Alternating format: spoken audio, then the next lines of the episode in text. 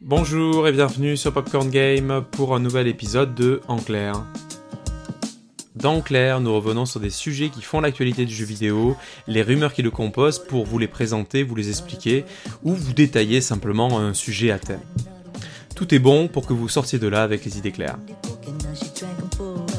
Alors, aujourd'hui avec l'actualité qu'on a vu passer, notamment ces dernières heures, ces derniers jours, hein, on parle des actualités PlayStation notamment, euh, la difficulté des joueurs pour se procurer les consoles euh, nouvelle génération, presque 4 mois après la sortie, on s'est posé une question. La question. Pourquoi acheter une PlayStation 5 ou une Xbox Series en 2021 Est-ce que c'est vraiment une bonne idée?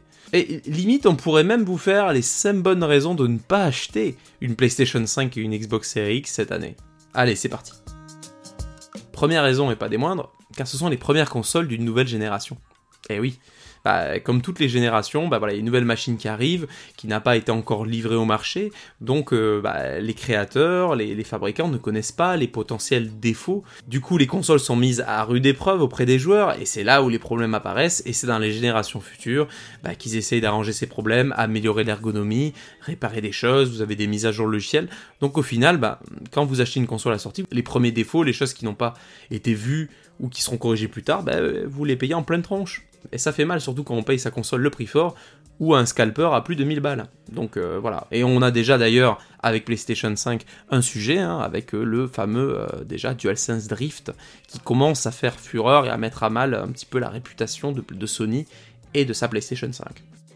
Deuxième raison, bah, parce qu'il n'y a pas encore de jeu phare. Alors oui, oui, attention, vous allez me dire, il y a Spider-Man Miles Morales, euh, on a Medium qui est sorti sur Xbox il y a quelques jours, euh, plus les titres tiers qui sont boostés à la sauce next-gen, hein, euh, Call of Duty, également bah, Hitman, Hitman 3 qui est sorti, qui est très beau, qui tourne très bien sur Xbox Series et également sur PlayStation 5. Mais bon, bah, c'est des jeux qui sont disponibles à la fois sur PlayStation 4 et Xbox One, donc c'est des jeux cross-gen ça veut dire quoi? Ça veut dire qu'au final, vous n'avez pas une rupture aussi forte euh, que si vous aviez un jeu, un jeu purement euh, next-gen. Et c'est mal parti cette année pour avoir de véritables grosses nouveautés. Alors oui, vous me direz, Halo Infinite est attendu pour fin d'année. On va également avoir du euh, Horizon Forbidden West pour le deuxième semestre 2021 aussi du God of War qui devrait montrer le bout de sa hache. Mais au final, vous êtes sûr qu'ils arriveront vraiment? Bah par exemple, il y avait Gran Turismo 7 qui devait arriver en 2021. Bam, repoussé. On a des nouvelles légères du PSVR pas avant 2022. Horizon Forbidden West doit toujours arriver deuxième semestre 2021, on n'en parle pas trop, on verra bien. Pas de nouvelles de God of War en tout cas. Pas de nouvelles, pas forcément bonnes nouvelles hein, dans le jeu vidéo. Hein. Euh, Returnal, Ratchet Clank qui doit arriver premier semestre, ok. Mais pour l'instant, ils sont pas sortis.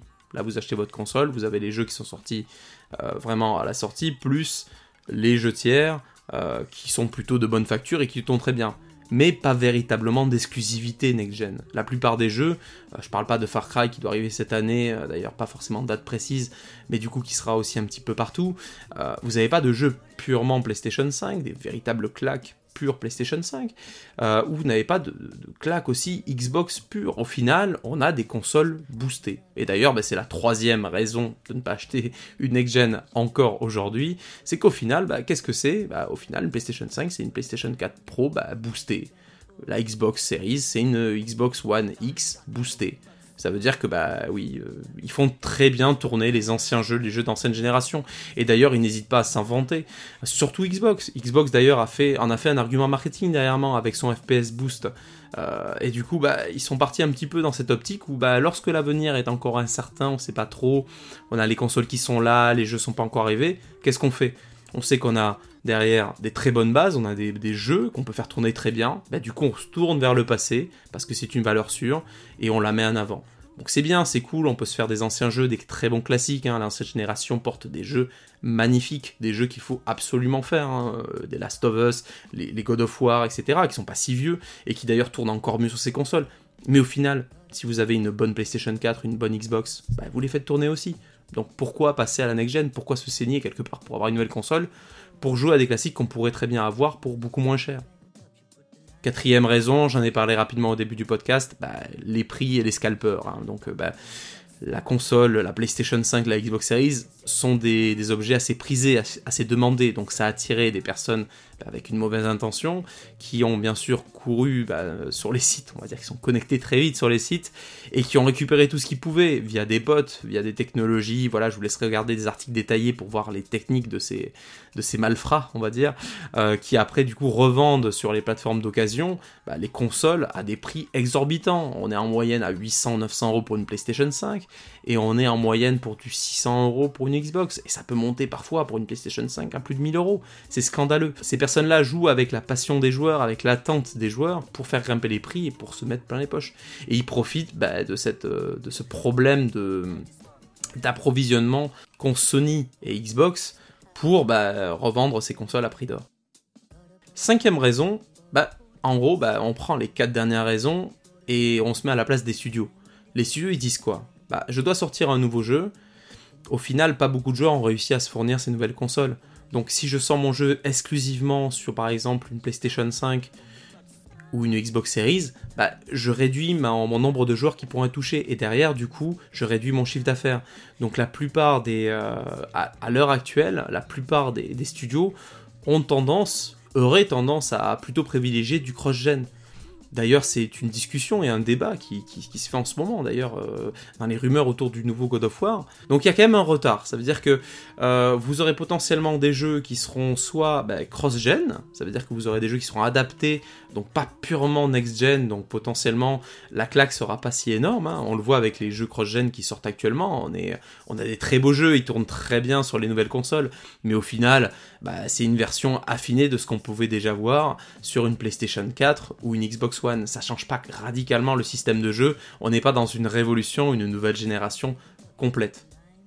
Et du coup, voilà, c'est ça le problème, c'est que du coup, peu de joueurs sur ces nouvelles générations pour l'instant, ben, au final, bah, côté business, un studio peut peut-être pas se permettre de sortir exclusivement un nouveau jeu là-dessus. Et on a une sixième bonus, allez pour la route, hein, même ça peut être une 5 bis, bah, il faut une télé de malade pour profiter pleinement des capacités des nouvelles consoles bah ouais, il y a le 120 fps, il y a le HDR, il y a la 4K, donc il faut quand même avoir, alors pourquoi pas une OLED pour avoir des bons contrastes, il faut avoir une télé avec un bon taux de rafraîchissement pour profiter des 120 fps. Donc au final, bah, on a fait un petit tour sur les comparatifs de TV, notamment quand on veut avoir profiter pleinement des avantages de sa PlayStation 5, bah, il faut aller taper dans les 3000 euros pour avoir une super télé, et au minimum dans les télés conseillées par ces articles, on arrivait quand même à aller péniblement à du 900 euros. Mais c'est quand même un budget si vous rajoutez à ça le prix de la console, en plus de ça, si vous faites avoir par un scalper parce que vraiment vous voulez offrir à quelqu'un de votre famille, à votre enfant, ou vraiment vous êtes passionné parce que c'est génial d'avoir la console le jour J ou l'avoir euh, dès le début, c'est bien d'avoir une nouvelle génération, je on comprend tout à fait, on a tous en tant que gamer connu cette sensation là, mais au final le budget explose complètement pour cette génération.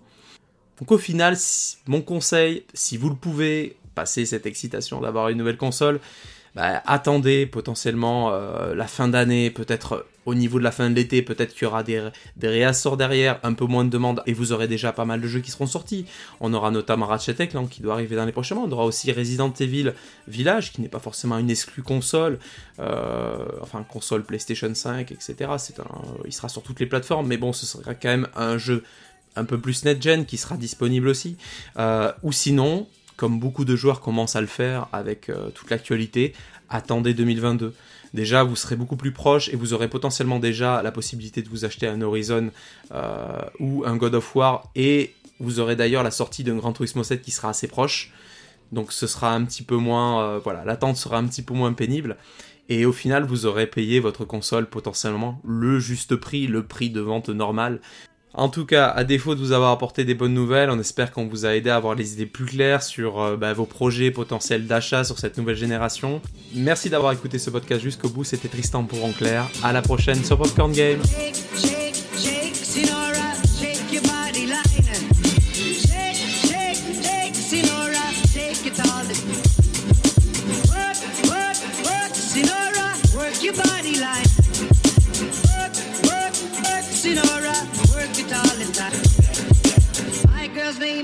Sonora.